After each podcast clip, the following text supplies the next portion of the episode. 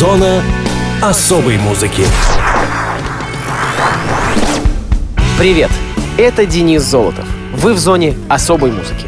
Сегодня я хочу начать не с музыкальных событий. Сегодня я хочу поздравить вас, дорогие слушатели Радио ВОЗ, с крупнейшим праздником, который мы празднуем на этой неделе, с 70-й годовщиной победы в Великой Отечественной войне. Событий, подобных этому, в нашей стране более не бывало. И давайте низко поклонимся великим воинам, почтим память павших и выразим наше глубочайшее признание и уважение выжившим, которых, к сожалению, с каждым годом становится все меньше. Вы — наши спасители, и мы всегда будем благодарны вам. С Днем Победы, дорогие ветераны! А теперь посмотрим, какими событиями ознаменовалась вторая неделя мая в разные годы. Муз-события 4 мая 1959 года в городах Лос-Анджелес и Нью-Йорк состоялась первая церемония вручения музыкальной премии Грэмми. Премия вручалась по итогам прошлого, 1958 музыкального года. Четыре исполнителя получили по две премии. Доминика Модуньо, Генри Манчини, Элла Фитджеральд и Рос Багдасарян-старший. Сама премия была учреждена Американской ассоциацией звукозаписывающих компаний 14 марта 1958 года. Грэмми присуждается ежегодно по 30 музыкальным жанрам в результате голосования уполномоченными членами Recording Academy, Академии звукозаписи. Успешные и получившие признание артисты и звукоинженеры могут получать право голоса в этом голосовании. Также существует стоящий особняком Grammy Lifetime Achievement Award – премия Грэмми за жизненные достижения. Награда, присуждаемая за особый вклад в музыку. В настоящий момент количество категорий премии равняется 78. Среди них выделяют большую четверку, запись года, альбом года, песня года и лучший новый артист или музыкальный коллектив. И множество других категорий. Это стили музыки. Альтернатива, блюз, детская музыка, классика, кантри, танцевальная музыка, фолк, госпел, джаз, латино, нью-эйдж, полька, поп, R&B, рэп, регги, рок, традиционный поп и этническая музыка.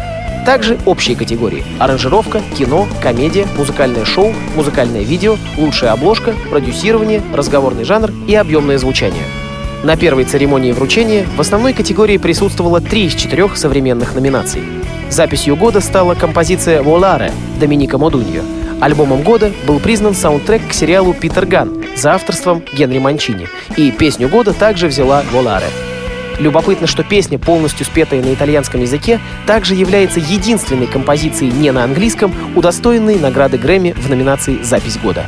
Существует огромное количество кавер-версий, среди которых одним из самых известных исполнений стала «Воларе» группы Gypsy Kings с их четвертого альбома «Мозаик» выпуска 1989 года. Композиция получилась более подвижной, чем оригинал, полностью открывая всю прелесть жанра фламенко. Именно эту версию я и хочу поставить вам сегодня. Gypsy Kings с песней Доминика Модуньо, завоевавшей первую Грэмми «Nel Blue di Pinto di Blue», более известная как «Volare». Pienso que un sueño parecido no volverá más. Y me pintaba las manos y la cara de azul. Y de provisa el viento rápida me debo. Y me hizo volar en el cielo infinito.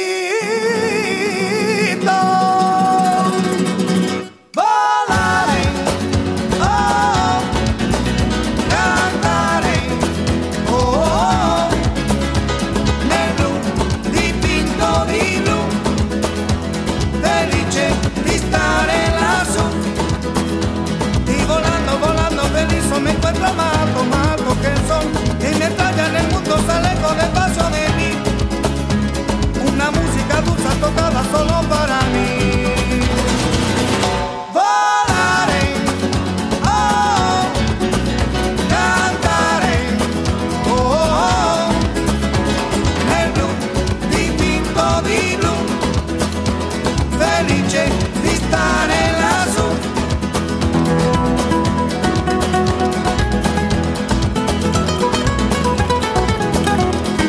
Pienso que un sueño parecido no volverá más.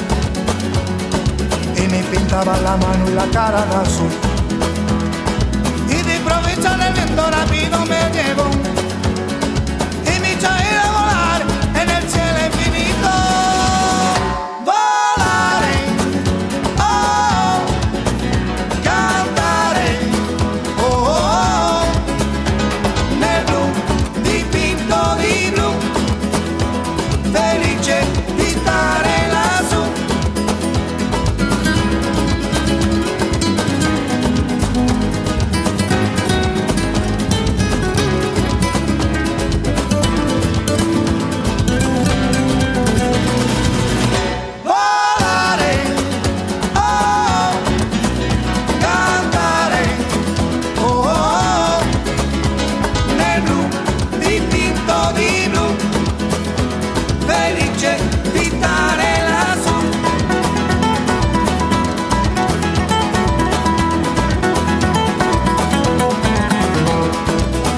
loco sueño parecido no volverá más. Y me pintaba la mano y la cara de azul. Y de improviso en el viento rápido me llevó. Y me eché a volar en el cielo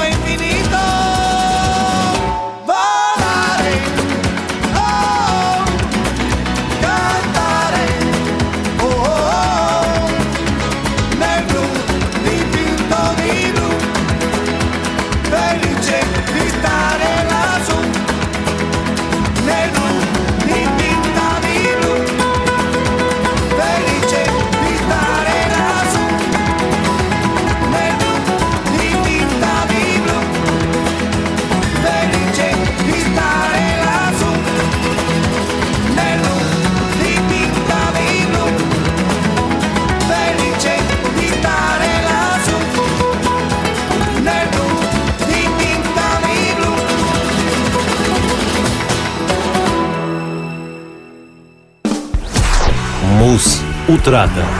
9 мая 1991 года ушла из жизни одна из самых ярких представительниц сибирского андеграунда конца 1980-х годов, автор и исполнитель Янка Дягилева. Обстоятельства смерти певицы до конца не выяснены. Яна Дягилева родилась 4 сентября 1966 года в Новосибирске в семье инженеров.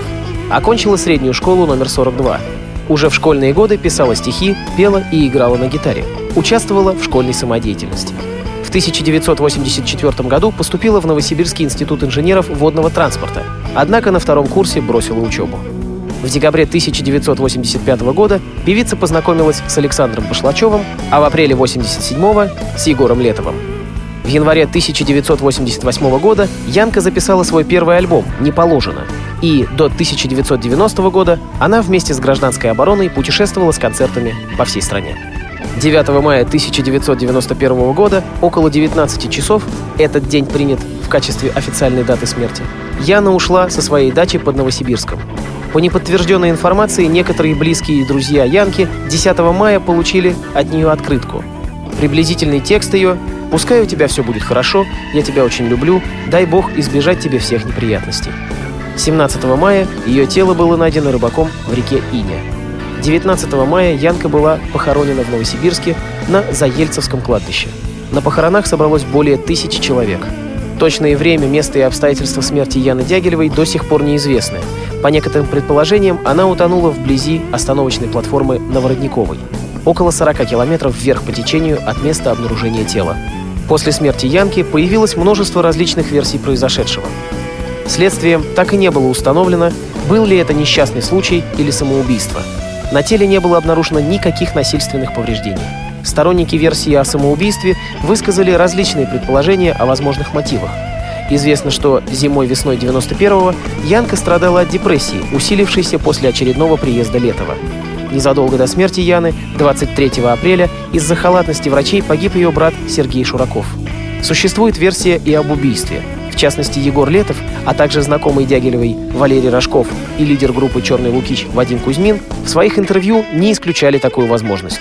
Согласно этой версии, затылок Янки был проломлен, а в легких не было воды, что является признаком наступления смерти до попадания тела в воду. Документально эти сведения не подтверждены. По предположению Летова, убийцами были пьяные хулиганы, с которыми случайно встретилась Янка. Ну а мы поднимем бокал за Яну Дягилеву под ее пронзительную Нюркину песню и пусть земля будет пухом.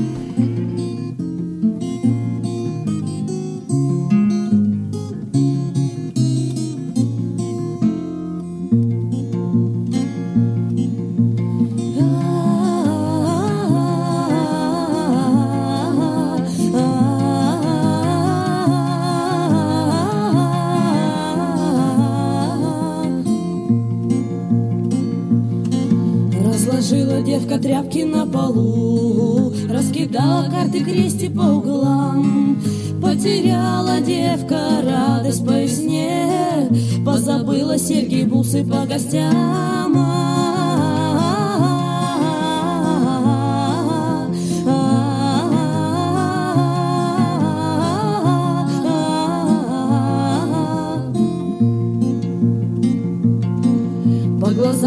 Колючей пылью белый свет, По ушам фальшивой трелью белый стих, По полям дырявой шалью белый снег По утрам усталый молью белый сон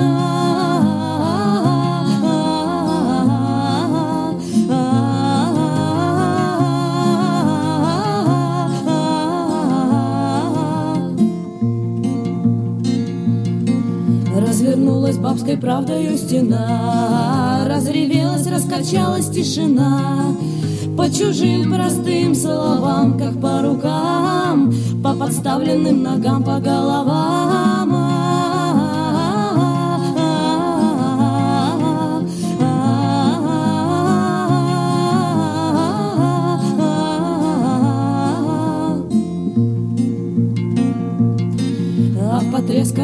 стакане старый чай. Не хватило для разлету старых дел.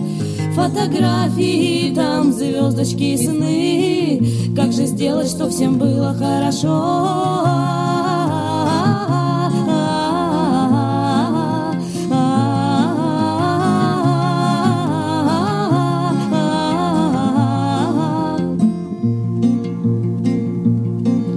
Все, что было, все, что помнила сама. Смел котейка с подоконника хвостом Приносили женихи коньячок Объясняли женихи, что почем Кто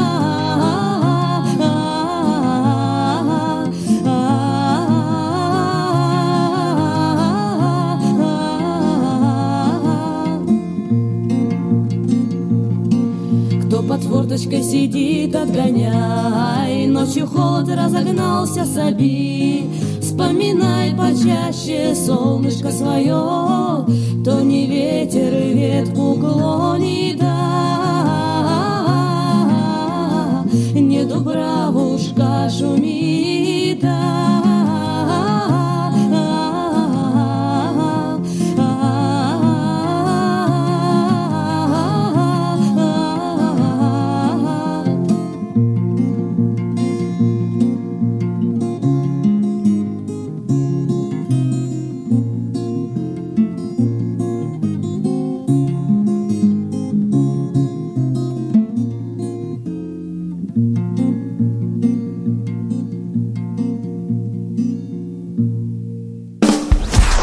Мус-именинник.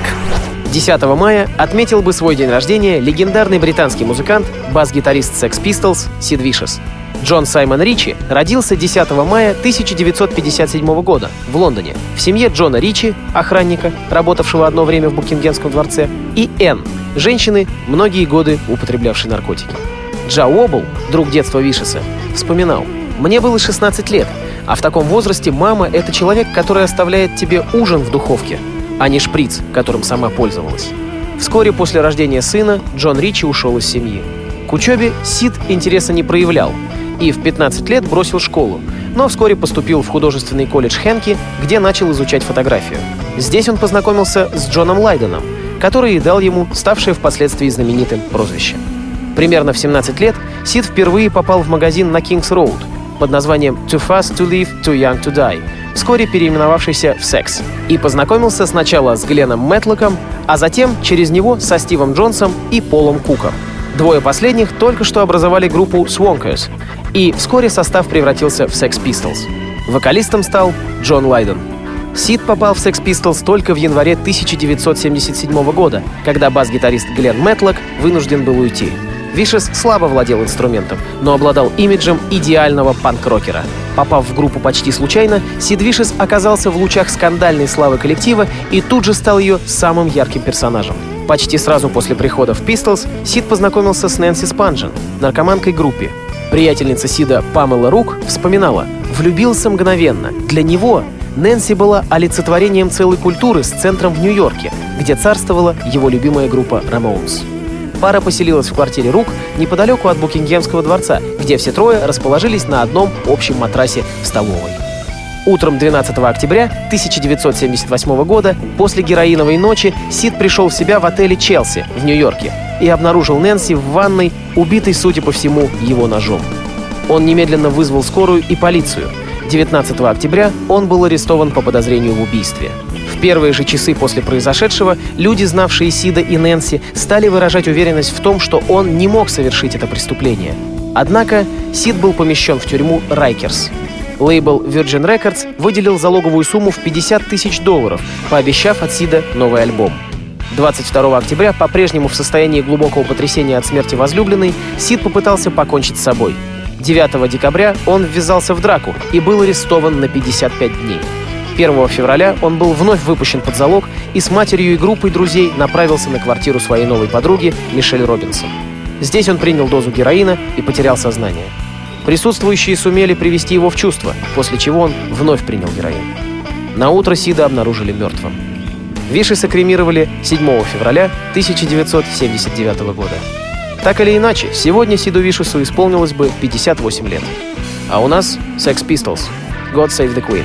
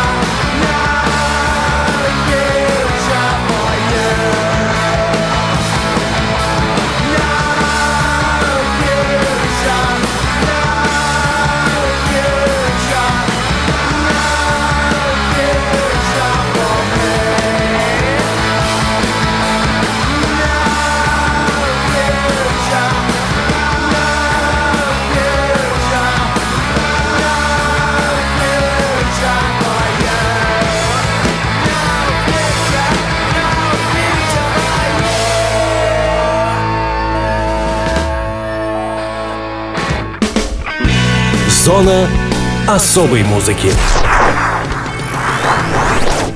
На этом все. С вами был Денис Золотов. Слушайте хорошую музыку на Радио ВОЗ.